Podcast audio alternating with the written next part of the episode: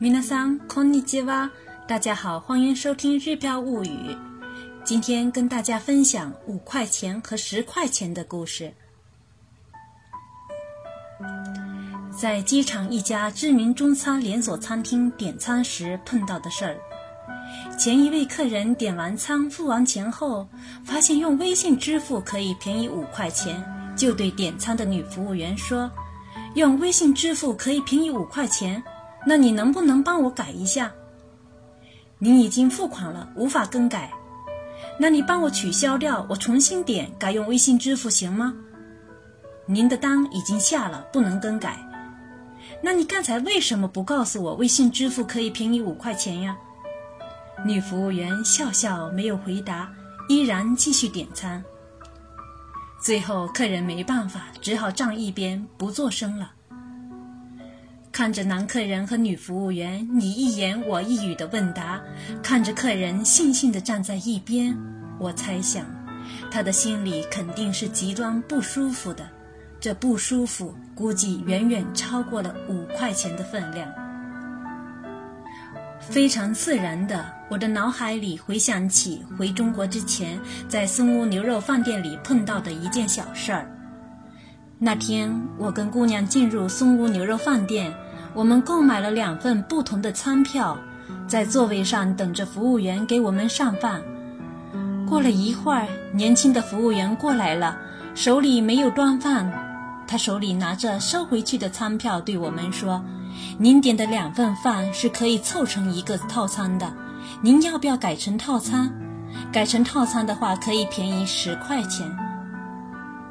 虽然有点不知所措，人家这么费心的跑过来解释，我没有理由不接受呀。转身，服务员到后面扒拉了三两下，给我送来了十块钱。这一过程，我就坐在座位上，没移开过位置。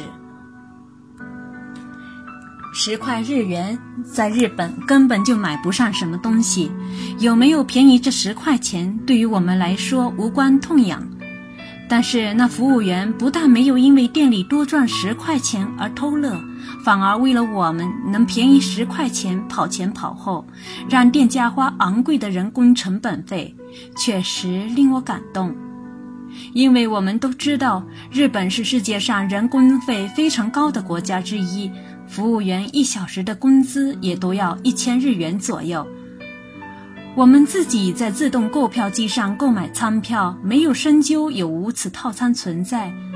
本来这与服务员没有任何干系，他没有挑明的话，我们也根本不会知道。但他们发现我们没有利用他们的便宜套餐，反而主动来找我们，这让我们非常开心。机场餐厅的客人或许是多了一点儿，但根据当时的场景来判断，刚刚下完的单，厨房还不至于有秒熟的能力，完全是有变更机会的。若是因为操作更改需要时间，服务员能稍微对后续客人引导一下，我想后续客人也是会予以理解的。可能他根本。就不想多此一举吧。二零一三年九月七日，日本在申请二零二零年东京奥运会举办权时，Takigawa Kristar 在法语演讲中特地用日语向全世界强调了 “omotenashi”，“omotenashi”。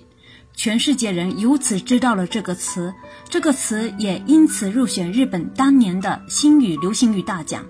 这个词可以说是日本人待客的指南，指诚心对接待对方的态度以及言行举止。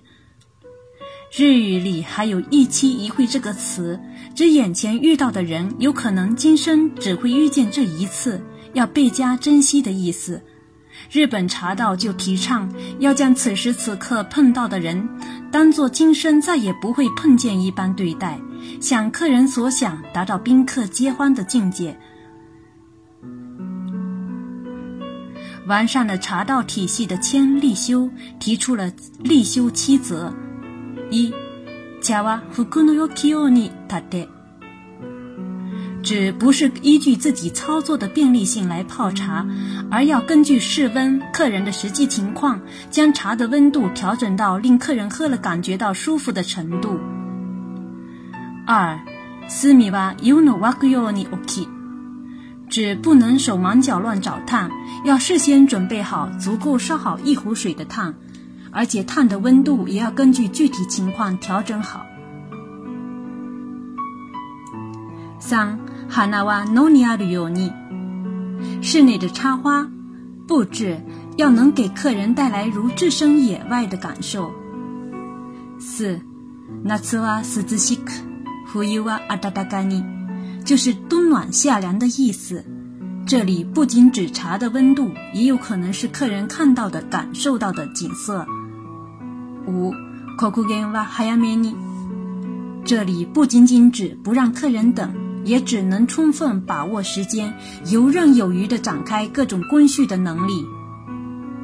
六，弗拉兹多莫卡萨诺右翼，不下雨也要准备伞。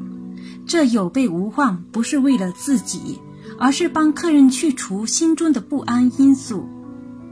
茶室里备有雨伞的话，即使突然下雨，客人也不必担心没雨伞被淋湿了回家，可以放心饮茶。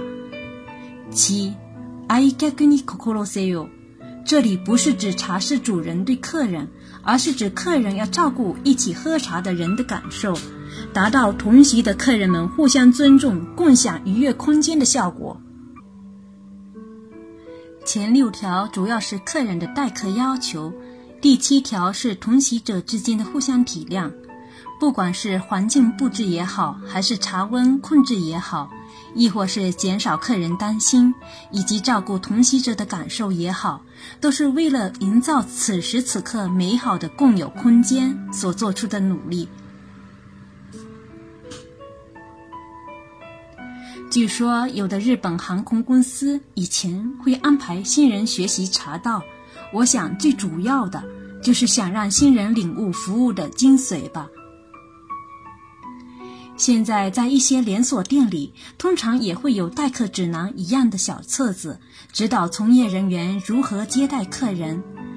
虽然优衣库老板刘景惠曾批判这种格式化服务令人感受不到真心，但是日本社会整体服务水平还是相当高的，可以说享受他们的服务有一种如沐春风的感觉。当我们去购买衣物时，服务员会帮我们把衣服包好，送我们到门口，再将纸袋递给我们。去饭店就餐时，饭前、餐后，冬天供热茶，夏天供冰水。带小孩去看牙科，房间一角会摆放绘本、玩具。离开旅馆时，旅馆女主人会率领旅馆工作人员。目送客人直到汽车不见踪影，还保持九十度鞠躬姿态。残障人士下电车前，车站工作人员就会提前给他们准备好铺在电车与站台之间的辅助板，以便于残障车顺利下电车。去药房拿药，药剂师不但会关切地询问我们的身体状况，还会耐心解释药的服用方法。诸如此类的细节真的太多太多了。来日本久了之后，甚至都开始习以为常了。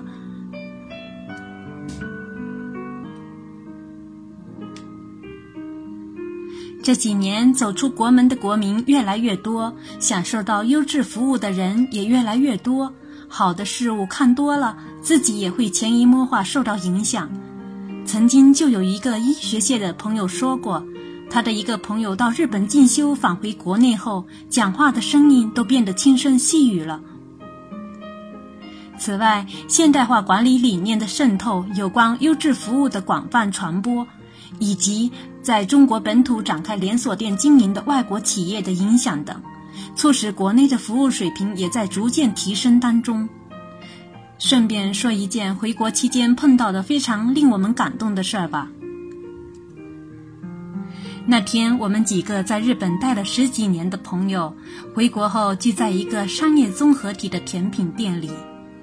那家店里的甜品种类很多，我们各自点了自己喜欢的甜品，边吃边聊。刚开吃不久，朋友 A 突然把嘴里的东西吐了出来，包在纸巾里。他说咬到沙子了。于是我们就开始纠结，到底要不要反映给服务员。朋友 B 说：“我前两天吃饭点的菜接连被错了三次，第三次的时候实在忍不住才叫来服务员。你们猜服务员怎么说？居然说那鱼不是跟你们点的鱼差不多吗？那言下之意就是，反正差不多，有必要这么较真儿吗？”咬到沙子的朋友 A 说：“要在日本的话，肯定给换的。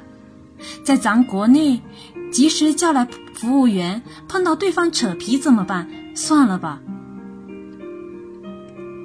三人纠结了一番之后，最终我还是没忍住，把服务员叫了过来，反映了情况。没想到服务员马上说：“对不起，要不我们给您重新做一份好吗？”哇！当时我们三个人都大感意外，当下心情大好。临走之前，我们对服务员的服务表示感谢，告诉他下次我们真的还会再来，真的非常希望这样的服务员能多起来。虽然这些都只是小小的细节，但是我们很经常会为收获一份小小的惊喜而高兴一整天。十日元就能换来一个回头客，何必为了五块钱让一个客人从此消失呢？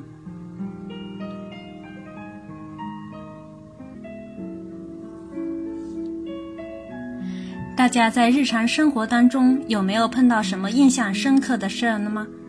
欢迎关注个人微信公众号“日票物语”，给我留言。